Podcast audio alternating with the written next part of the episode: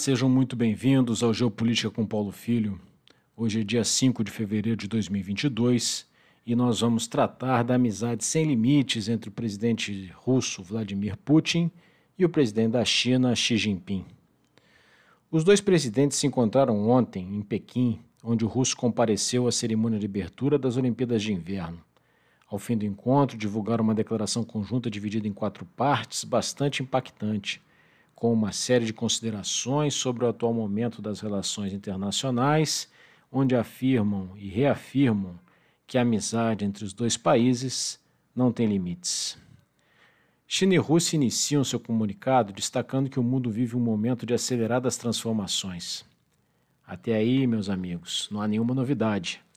Mas é interessante notar a afirmação de que está havendo uma redistribuição do poder global e que a comunidade internacional busca por lideranças visando ao desenvolvimento, em um momento em que a situação de segurança está se complicando.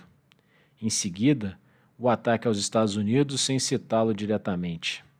Alguns atores estariam defendendo abordagens unilaterais, recorrendo à força e interferindo em assuntos internos de outros estados.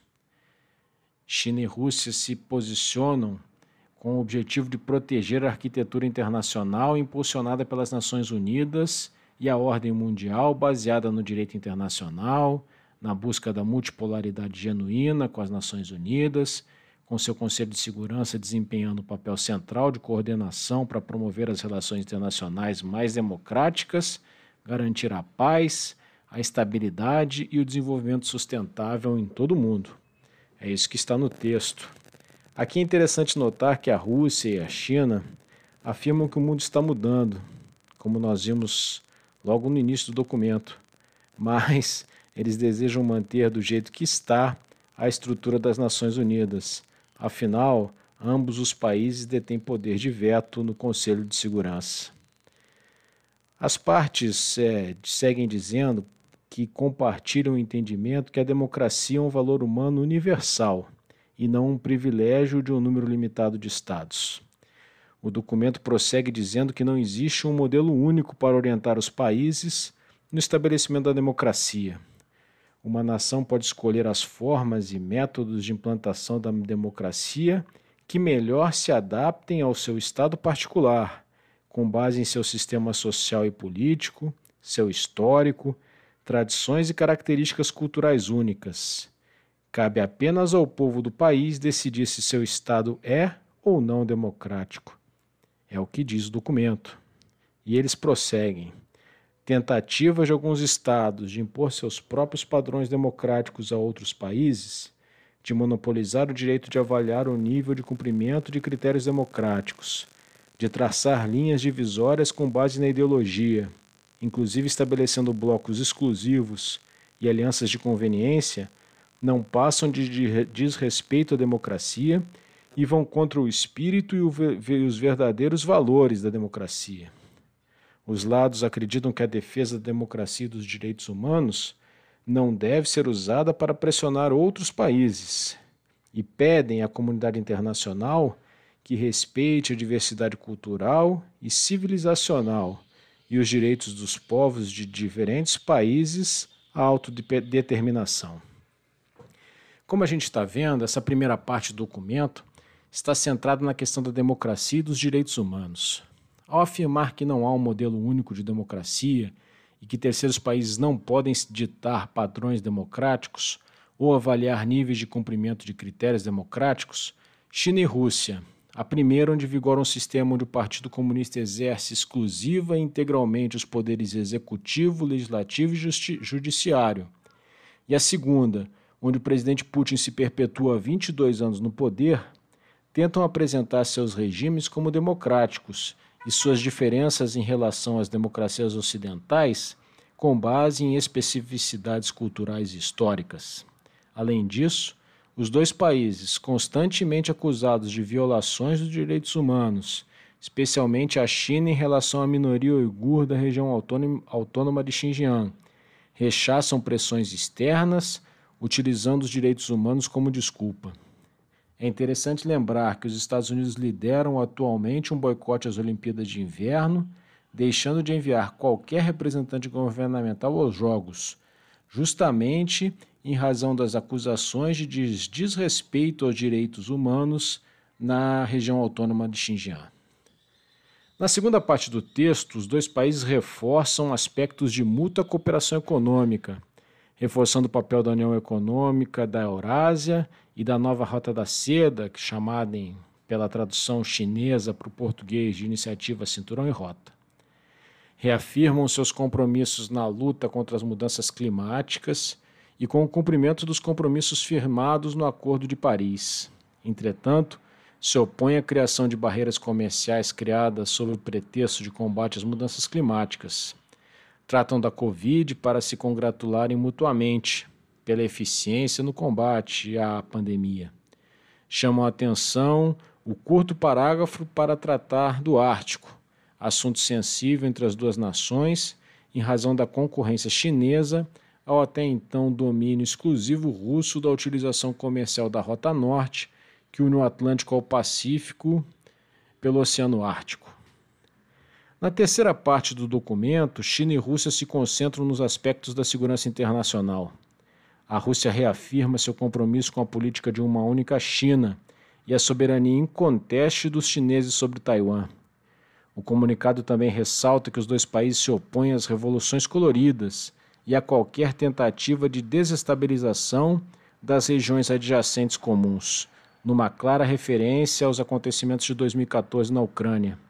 Nesse sentido, a China declara apoiar as propostas russas, feitas em dezembro aos Estados Unidos e à OTAN, e já rechaçadas pelas potências ocidentais referentes à crise na Ucrânia. A OTAN é diretamente citada quando os dois países afirmam se opor ao alargamento da OTAN. Chama atenção o fato de o documento clamar por respeito aos aspectos civilizacionais, também uma clara referência à situação da Ucrânia, país dividido ao meio pelas civilizações ocidental e ortodoxa, na definição de Samuel Huntington em O Choque das Civilizações. China e Rússia se dizem preocupados com a parceria AUKUS entre Estados Unidos, Reino Unido e Austrália para a fabricação de submarino de propulsão nuclear pelos australianos afirmam que tal iniciativa desestabiliza a segurança na região do Indo-Pacífico, podendo gerar uma corrida armamentista. A declaração crítica à retirada dos Estados Unidos do Tratado sobre Eliminação de Mísseis de Alcance Intermediário e de Curto Alcance, bem como a instalação desses mísseis na Europa e na Ásia, bem como o repasse de tais armamentos a, a aliados. Em seguida, China e Rússia defendem os instrumentos de controle e não proliferação de armas químicas, biológica, biológicas, radiológicas e nucleares, bem como o aperfeiçoamento de ferramentas internacionais de segurança cibernética, não sem também lembrar que consideram direito legítimo dos Estados tomar suas próprias medidas de controle da internet. Como se vê, o documento reforça diversos pontos da narrativa que russos e chineses querem ver prevalecer. Ao se oporem às chamadas revoluções coloridas, fica subentendido que as consideram ilegítimas pois seriam sempre financiadas ou estimuladas por potências ocidentais. Entretanto, nos casos recentes dos golpes de Estado no Sahel africano, em que os novos governos têm se afastado da esfera de influência francesa e se aproximado da Rússia, a postura tem sido diferente, de apoio aos governos instalados pela quebra da ordem institucional por parte dos russos. Ao reforçarem a importância dos aspectos históricos e civilizacionais, legitimam as esferas de influência negando aos países soberanos o direito à própria autodeterminação, como fica claro no caso ucraniano. Na última parte, China e Rússia se posicionam como potências globais e afirmam isso com todas as letras, enfatizando a importância do multilateralismo e dos organismos internacionais. Defendem a ordem mundial do pós-Segunda Guerra e a arquitetura da Organização das Nações Unidas, onde mais uma vez os dois países recordam ser membros permanentes do Conselho de Segurança. Citam diversos organismos dos quais ambos fazem parte, como o G20, a PEC, Organização para a Cooperação de Xangai, dentre outros. Reforçam a importância dos BRICS, organização da qual o Brasil também faz parte, afirmando desejarem aumentar a cooperação em diversas áreas. Como se vê, trata-se de um documento marcante China e Rússia se posicionam como potências e mostram aos Estados Unidos e à Europa que os tempos de unipolaridade estão definitivamente encerrados. Os dois países não firmam uma aliança formal, mas notem, e isso é importante, dizem textualmente que as novas relações interestatais entre Rússia e China são superiores às alianças políticas e militares da época da Guerra Fria, ou seja, seriam superiores ao próprio Pacto de Varsóvia, uma aliança da Guerra Fria. Ao afirmar que a amizade entre os dois estados não tem limites, que não há áreas proibidas de cooperação, China e Rússia mandam um recado claro: estamos juntos para o que der e vier. Mais uma vez, a Rússia controla a narrativa na crise da Ucrânia, gerando os acontecimentos que pautam o desenrolar da crise, exigindo sempre que os Estados Unidos e a OTAN se movam de forma reativa, nunca à frente. Observemos qual será a resposta. O mundo mudou, é um fato inconteste. Todos os países serão afetados pelas mudanças. Aqueles que souberem ler o momento e fizerem o movimento certo ganharão no futuro. Quem não compreender o que está acontecendo pagará um preço alto. Se você ouviu este áudio até aqui, é porque esses assuntos geopolítica e liderança te interessam. Então, não deixe de acompanhar o blog do Paulo Filho e as nossas mídias sociais. Os endereços estão na descrição deste podcast.